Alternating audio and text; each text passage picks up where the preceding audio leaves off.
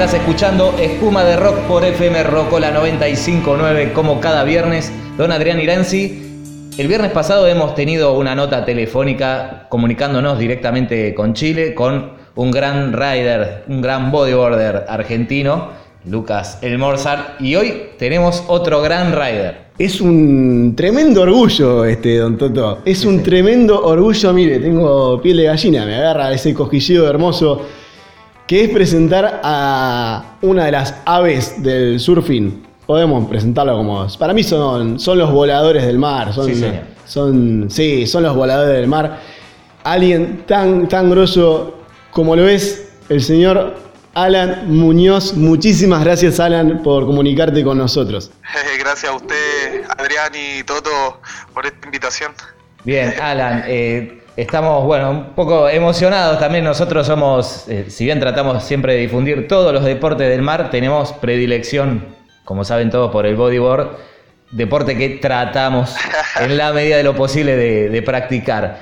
Siendo que estás, creo yo, en lo más alto de este deporte a nivel internacional y siendo de Chile, país que ha tenido un enorme crecimiento en este deporte y que además tuvo y, y está teniendo gran relevancia en, en las competencias internacionales, como fueron las fechas en, en Iquique, en Antofagasta. En ¿Cómo- Arica. En Arica. ¿Cómo, ¿Vos cómo has sentido este crecimiento? ¿A qué se debe? Sí, bueno, buena pregunta. Yo pienso que en el fondo es un un conglomerado de muchas cosas, o sea, una sumatoria de, de incluso la participación de ustedes, o sea, todo hace que yo, o sea, hablando desde el- mi inicio, mis primeros amigos en la ciudad del norte, yo soy de la quinta región, de la zona central, fueron argentinos en Iquique.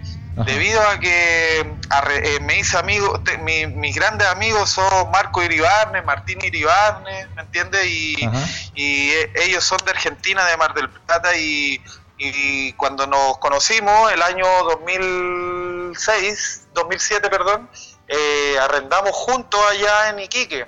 Entonces, en ese tiempo recién veníamos saliendo del colegio y de alguna manera yo en ese momento evidencié que existía un gran número de riders argentinos que iban para allá, también llegaban brasileños y obviamente peruanos, entonces eso ocasionaba que existiera un boom. En esos años no el deporte, digamos que en Latinoamérica no veíamos como un movimiento tan fuerte, pero sin embargo eh, el Mundial de Arica eh, yo creo que le entregó al mundo una plataforma, una ola, ¿cachai? Una ola nueva para el mundo que en realidad el mundo tal vez desconocía y pudimos tener en casa o en Arica, eh, en la región latinoamericana, digamos, eh, un evento de características eh, muy especiales porque el gringo o el flopo llamado por los locales es una ola que en realidad es, para mi gusto, junto al frontón, aunque eh, digamos que por visión de estadio, o sea, es nuestro estadio natural del deporte más, a ver cómo decirlo, más, más práctico para el público, digamos, más práctico para la televisión audiovisual, digamos, eh, para, para, para mostrar este deporte, digamos, y, bueno, ese mundial comenzó el 2006, desde ahí en adelante ha existido una efervescencia por, las olas del norte súper grande, lo cual hace que el, roce deportivo sea bien alto, creo yo. Eh, Alan, volviendo al tema de, lo que es, eh, ahí mencionabas el momento de, la presentación de la ola al mundo a través del Mundial. Me preguntaba cómo fueron organizando lo que son los torneos, porque nosotros lo vivimos acá a través de, streaming. Y la verdad que las producciones en Chile son increíbles. Hoy hablábamos con Toto lo bien que, que están trabajando en Chile lo que es la parte de difusión. Nosotros notamos eso desde acá, que están trabajando muy bien a partir de una buena, digamos, de cargarse bien eh, lo que era mostrarle al mundo esta ola. Hoy en día estamos viendo esto y se ve en, las transmisiones eh, de, de- de las fechas mundiales la organización que hay. Y eso es algo que quería eh, rescatar, perdón. Y consultarte eh, cómo siguen organizándose, o sea, qué, qué pasa en, en sus cabezas del lado creativo, ¿no? Claro. Mira, eh, bueno, fui un poco disperso al responder la pregunta, en verdad, pero, pero vamos eh, enlazando el diálogo. Y yo pienso que mm, esto empezó, digamos, el 2004, cuando el tomate, Cristian Peralta de Arica, el creador de, este mundial, cuando comenzó siendo Arica Chilean Challenge, hoy sabemos que se llama Arica Cultura y Bodyboard y lo, eh, están a cargo los muchachos de Unión Flopos, que es el club de los riders, digamos, de locales de Arica. Cuando comenzó el tomate con, con los eventos, creo yo que nos fuimos dando cuenta de cómo se generaba el profesionalismo de este deporte y a lo largo de los años se fueron sumando el 2012 Antofagasta y el año pasado Iquique. Entonces, tenemos una historia, como tú dices, en Latinoamérica ya un poquito más larga, ya llevamos alrededor de 15 años de campeonato en la región y la Coatiara también viene hace mucho tiempo, entonces creo yo que el tiempo le ha dado a la gente a cargo de estos eventos eh, la experiencia para saber que la difusión es eh, la herramienta fundamental para vender los eventos. Digamos que se les llama promotores por parte del circuito mundial a los organizadores de los eventos y estos hacen que en realidad eh, los promotores necesitan recaudar auspiciadores para levantar un evento. Aparte de que reciben financiamiento, eh, creo yo que el principal financiamiento por parte del Estado ya sea el gobierno regional o las municipalidades. Entonces, de esa manera se crea un plan económico de acuerdo a la difusión del deporte, de acuerdo a involucrar a la comunidad una actividad recreativa, extraprogramática para la comunidad. Entonces, todos esos planes gubernamentales de entretención a la comunidad eh, se, se aprovechan por parte del organizador eh, postulando a proyectos del fondo deportivo, del fondo cultural y que son a nivel regional y que también así aprovechan de explotar la parte audiovisual para también llamar la atención de, patrocinadores privados, no solamente estatales. Bien, entonces se, genera allí como un, todo un conjunto de medidas eh, utilizando el deporte para eh, poder impulsar a toda una comunidad. Exactamente, sí. Yo pienso que por ahí va así. Estamos conversando con Alan Muñoz, este gran bodyboarder directamente desde Chile. Y queríamos preguntarte también, no tanto del bodyboard en, a nivel general como deporte, de cómo está desarrollado, sino también a título personal, Alan. ¿Recordás cuál, cuál fue tu primer contacto con el, con el deporte, tus primeros pasos, tus uh. primeras olas? Tus primeros golpes. sí. Mira, yo igual así, para resumirlo cortito, yo empecé, mi abuelo, eh, yo me crié con mis abuelos paternos y no me dejaban ir a la playa porque era bien chico, tenía 11, 12 años, entonces me arrancaba de la casa y con la familia de un amigo que jugábamos siempre a la pelota, él tenía una tabla de estas de, digamos, eh, de estos chicles que le llaman en Chile, o son tablas que viene solamente la, espuma de polietileno sin la placa de fibra o, de el slick, ese, ese material que va debajo que nos permite deslizar, que es más rígido, claro. Entonces íbamos a la playa y, ahí, puta, fue un me enamoré al tiro del, del mar, de, del tirarte en la orilla, ¿cachai? Del peligro de que te chupa un poquito la corriente y uno niño más encima explorando, eh, que, que, sentís miedo, que llegáis al tiro de, de, vuelta en una olita así hasta la arena y que más encima en esa playa veía gente de experiencia, surfistas de experiencia, que uno como, como niño, digamos, alucina al verlo surfear una ola ya muy adentro del mar, entonces para mí creo que eso fue la alucinación que viví con el deporte. Y hoy en día, Alan, la marca Irillo tiene una tabla con tu nombre.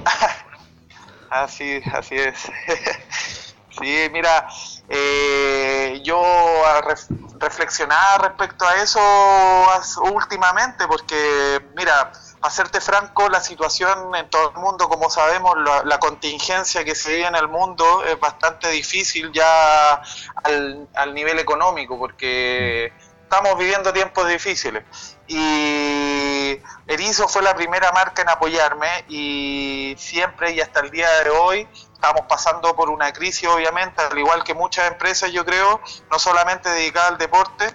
Eh, hemos tenido reuniones técnicas últimamente y, hemos eh, asumido estrategias para, para tratar de, eh, estar a la altura de lo que es comparecer con, con la lógica de, de, un marketing no agresivo ante una situación tan especial como la que se vive, pero sin embargo tratando de salir a flote porque si no trabajamos no tenemos pan para llevar a la casa. Entonces, ante estas situaciones, en verdad, Erizo viene siendo pucha, una casa pero matriz y, fundamental en lo que es mi carrera. También digamos que hoy día, justo hoy día, acabo de llamar al alcalde de la comuna del Tao, o ex alcalde que fue destituido por, por por unas acusaciones, pero en verdad lo llamaba a título personal porque para mí, gracias al apoyo que recibí de él también, en realidad pude afrontar mi vida como deportista profesional e ir sumando lo que era con Erizo y otras marcas, eh, los desafíos económicos que implican asistir a un circuito mundial. Entonces, de, alguna manera le estaba agradeciendo también por todo lo que hizo, porque gracias a ese impulso soy lo que soy hoy en día, entonces uno se acuerda de eso y sobre todo en tiempos de crisis o cuando, bueno, cuando a todos nos, nos, afecta momentos difíciles, uno recuerda su inicio y también como la gente que, que le ayuda y que está detrás de uno.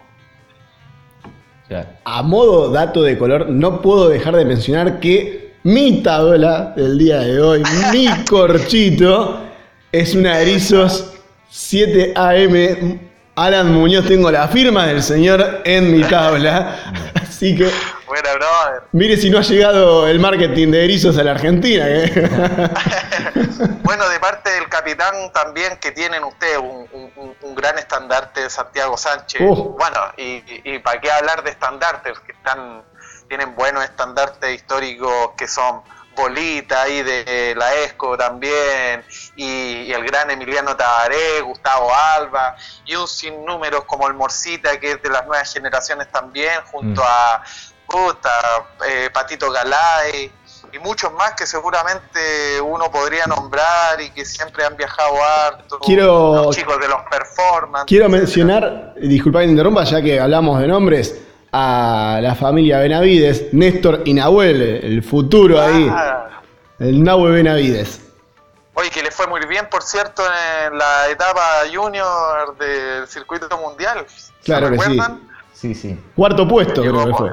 Exacto, muy, muy buen desempeño ahí con la patria argentina. No, un torneo increíble. Exacto. Eh, Alan, eh, quisiera hacer quizás un par de preguntas técnicas eh, para, el, para el que comprende. Cuando Erizo dice, bueno, vamos a hacer una tabla para Alan Muñoz. claro. ¿qué, qué, ¿Qué cosas, no, diste algún tipo de indicaciones que digas, bueno, yo prefiero este tamaño, prefiero esta, esta curvatura, este tipo de deslizador? Claro, sí, sí, sí, pero jamás por un concepto, por, por, un, por una base técnica de mi parte. Yo ya surfeaba con Turbo 5, entonces cuando dimos el salto a los Pro Model, eh, tampoco tuve acceso a una tabla hecha a mano, pero sin embargo el range se le llama a toda la serie que llega como de 400 tablas, digamos, si es que se hace una compra para la para la, para la eh, fábrica que, las diseña. Eh, así comenzamos, digamos, que es que porque hoy en día manejo mis custom. Custom es, una tabla personalizada, aunque no tiene grandes diferencias con el con, lo que se vende a, gran escala, no, en esos primeros instantes simplemente copiamos el modelo del Turbo 5. ¿Y por qué? Porque el Turbo 5 tenía un diseño como cabezoncito y a la vez como bala. Si tú la miráis desde lejos la tabla, como que era una bala, o sea, que proyectaba un misil, era súper rápida, su diseño, la puntita finita, pero a la vez se iba abriendo a, la mitad del antebrazo, donde uno coloca el brazo adelante. Entonces ahí tenía el white point y la usaba en ese tiempo cuando corría también para Turbo Jared Houston y siempre me ha inspirado mucho. Entonces ahí hubieron varias razones y ese fue el shape con el cual em, empezamos la línea de 7AM. Alan Muñoz conversando con Espuma de Rock directamente desde Chile en un notón. Oye, buen nombre, Espuma de Rock. gracias, muchas gracias, muchas gracias. Eh, Alan, eh, para, ir finalizando, bueno, ya hemos hablado del gran crecimiento y las importantísimas fechas que, tiene Chile en el, en el APB Tour. Eh, también hemos visto muchísimo crecimiento de la categoría damas. No sé si lo ves vos también así, pero hay grandes riders también. Sí, de todas maneras. hay, hay muchas riders, o sea, y, bueno, más que nada la esencia del deporte es sacar tu propia, tu, ah, tu tu propio disfrute del deporte, o sea, no tampoco está hecho para competir, uno digamos que se dedica a la competencia y los demás disfrutan también de los que surfean eh, a un nivel agresivo, qué sé yo, pero finalmente la esencia es disfrutar el deporte y, y las chicas también, o sea, lo demuestran bastante de que existe eh, dentro del surf, por decirlo así, en el bodyboard femenino, eh, una gran motivación. O sea, tú vas a cualquier viaje de free surf y ves siempre varias chicas, que están Sacando la cara en lugares difíciles como como México, en Puerto Escondido siempre hay chicas surfeando en el Flopos también en Arica, en el Gringo, las ves surfeando también, entonces dices,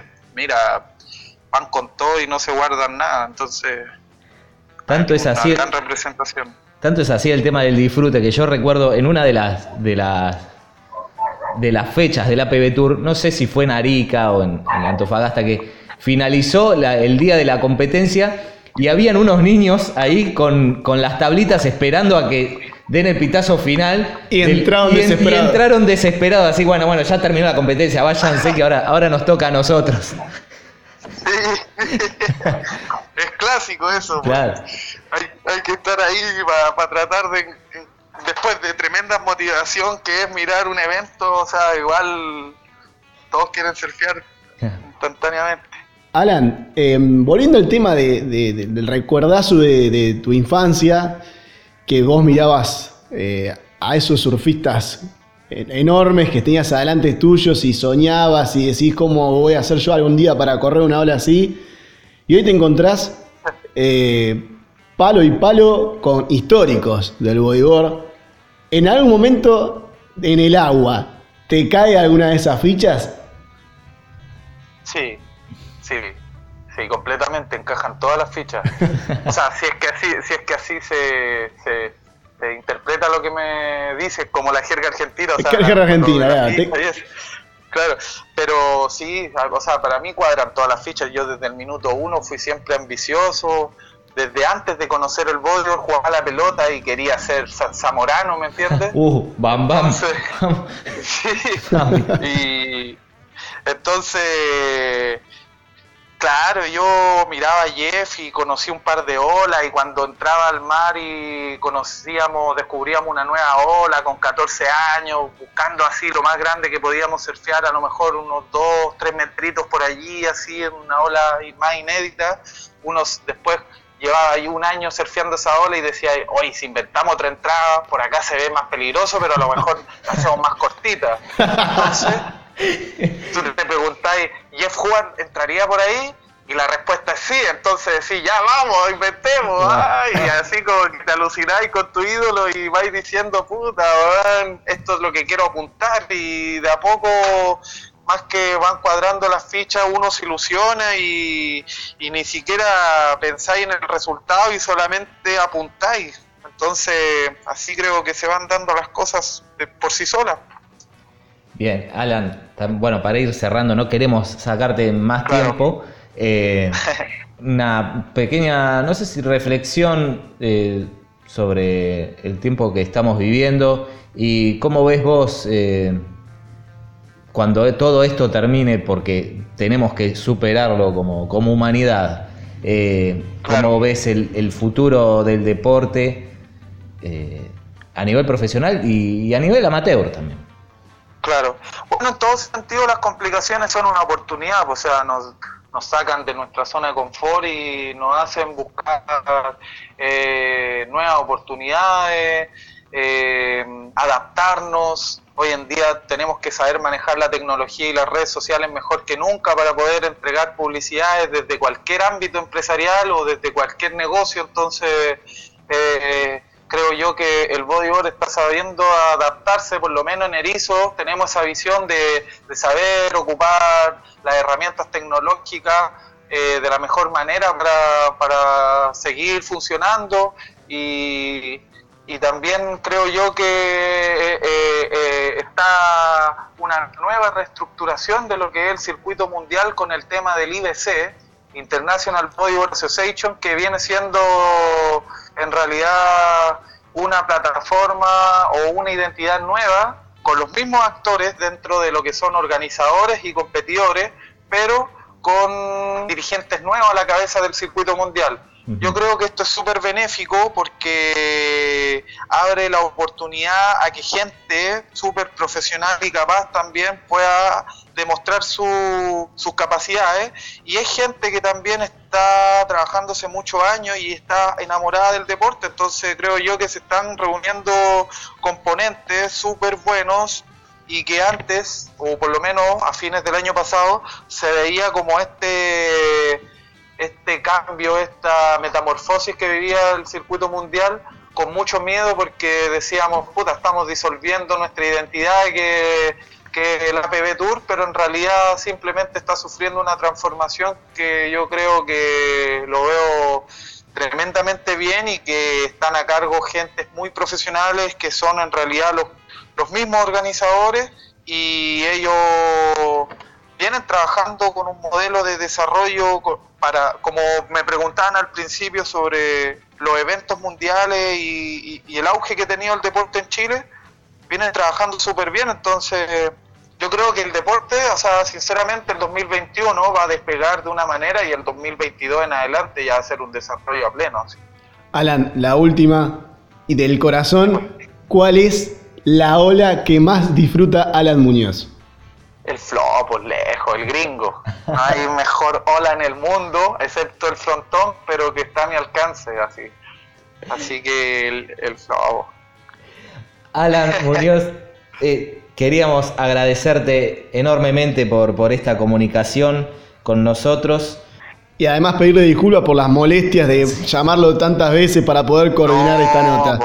De ninguna manera. Si me permiten también una palabrita. Por supuesto. Eh, eh, agradecerle a Adrián y Toto por, por, la invitación y no es ninguna molestia porque ustedes son se están encargando de potenciar nuestro deporte, de difundirlo, son amantes de este deporte también y, lo mínimo que se hace es retribuir a la sumatoria de, del deporte, entonces estamos todos tratando de sumar y agradecerle también a toda la comunidad argentina, en general a todos. Estuve en Mar del Plata, en Necochea, y fue súper grato. Los conozco a muchos de los pibes, a pesar de que haya sido una sola vez que fueron para Chile, otros que fueron muchas veces y se hicieron grandes amistades. Eh, siempre he tenido digamos, una cercanía muy buena con, con la familia argentina y, y la verdad que el apoyo también en las competencias y todo eso para mí ha significado mucho porque porque respaldan en verdad lo que uno viene haciendo. Pues entonces también a ustedes obviamente como les decía las gracias es parte de lo que estoy mencionando. O sea eso es como el reflejo del, del, recibimiento de ustedes hacia lo que uno viene trabajando en el agua. Entonces de verdad para mí existe una gratitud bien grande y, quería darle un saludo grande a toda la gente bodyboarder que esté escuchando porque, porque se siente ese apoyo. Muchas gracias Alan Muñoz. Desde aquí nuestro agradecimiento Eterno. eterno y nuestra admiración, además. Eh, te mandamos un abrazo fraternal. Y ojalá podamos tenerlo aquí en Miramar en algún momento, en nuestra hermosa ciudad, donde hay también varios riders. Alan, muchas gracias. Buenas Muchísimas gracias. Bendiciones. Todos los viernes a las 21. Espuma de Rock.